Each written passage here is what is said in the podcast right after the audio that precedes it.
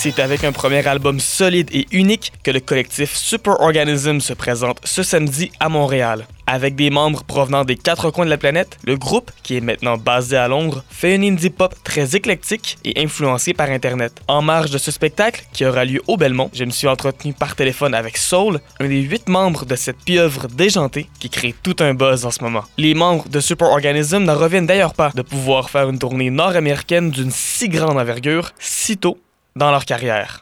First proper US tour, and we're like ecstatic about being here. Really, it's uh, a dream to tour the US ever since you know we got into music. So like we're in Seattle right now, so to be in like the, the birthplace of grunge and uh, it feel it means a lot to us all just to kind of go through this like magical country. How has the response been so far towards your new album? On stage? Oh, the response has been amazing, really. Like, we have the album out and people are knowing, like, every song pretty much, you know, like some of the deeper cuts. But now that all the songs are out, people have sort of been able to listen to it and consume it and digest it. They're coming, they're coming to the show and, and actually they're dancing and they're, uh, they're bringing a lot of energy. And, uh, yeah, it's unbelievable, actually. The response has been absolutely great in America. Uh, obviously, you guys, you are a pretty big band. So that means a lot of people on stage. How do you manage to keep everything under control when you're eight people just jamming on the stage?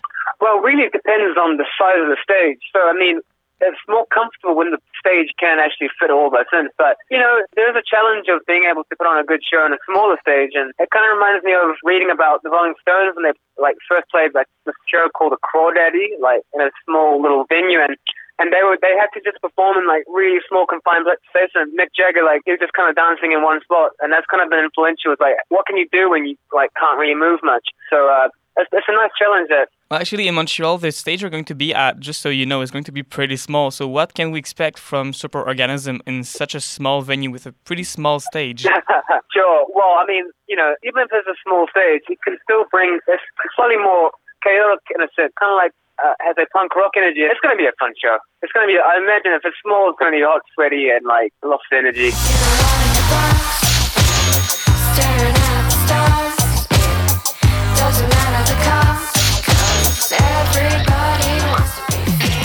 How exactly was the process of making songs? How does it work when well, you make a song? Well, I mean, the groundwork of the the, the foundations were laid down initially. We weren't even in the same country, so we had to work individually in our rooms and then work up demos and parts and then send logic sessions to each other across the globe. And, you know, this project started off as it was just going to be a recording project that utilized friendship groups around the world. So it was never meant to be kind of like this, what it is now. So it kind of grew into that. All of us feel comfortable sort of building up ideas by ourselves and then, which in turn is influenced by us hanging out together as a group in the kitchen discussing ideas for songs or listening to songs together. And then with great conversations, you know, you might pick up on a topic that we're talking about uh, in one of our songs, but it might just the, the spark is generated in a discussion. You know, we're all obsessed with making music, so a lot of our spare time we're in our rooms just kind of working up ideas anyway. The band Superorganism could not happen if it was not from the from the internet. Yeah, just the way we consume culture, music, the way we communicate. It's all yeah, we couldn't exist without it.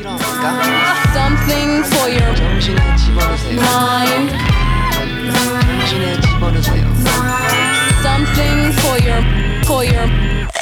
Want to move on to uh, to move back to something for you mind, which obviously has been your biggest song so far.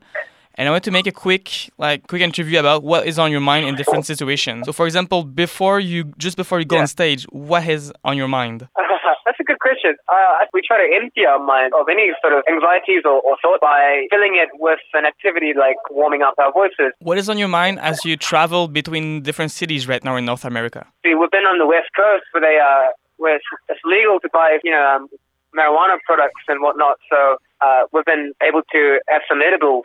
So I've been eating like uh, some some weed chocolate. So for a lot of the long drives, I've just been quite stoned and uh, listening to music. so that's been a lot on my mind. What was on your mind the night just before the album dropped?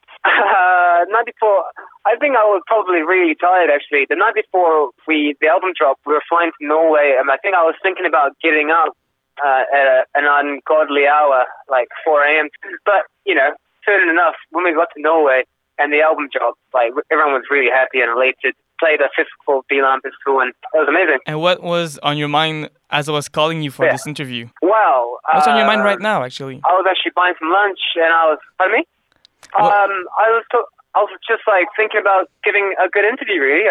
That was about you know what we're up to and spreading the good news of superorganisms. So that was what was on my mind. So just to finish off the interview, is there anything you want to say to the people in Montreal who are going to see you? We're very much looking forward to playing in Montreal. Like we've heard so many good things about the city. Lots of people, lots of our friends have recommended that Montreal is a, a very beautiful, cool city for music and culture.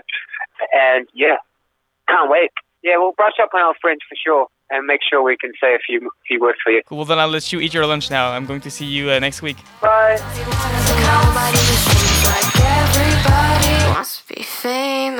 Nobody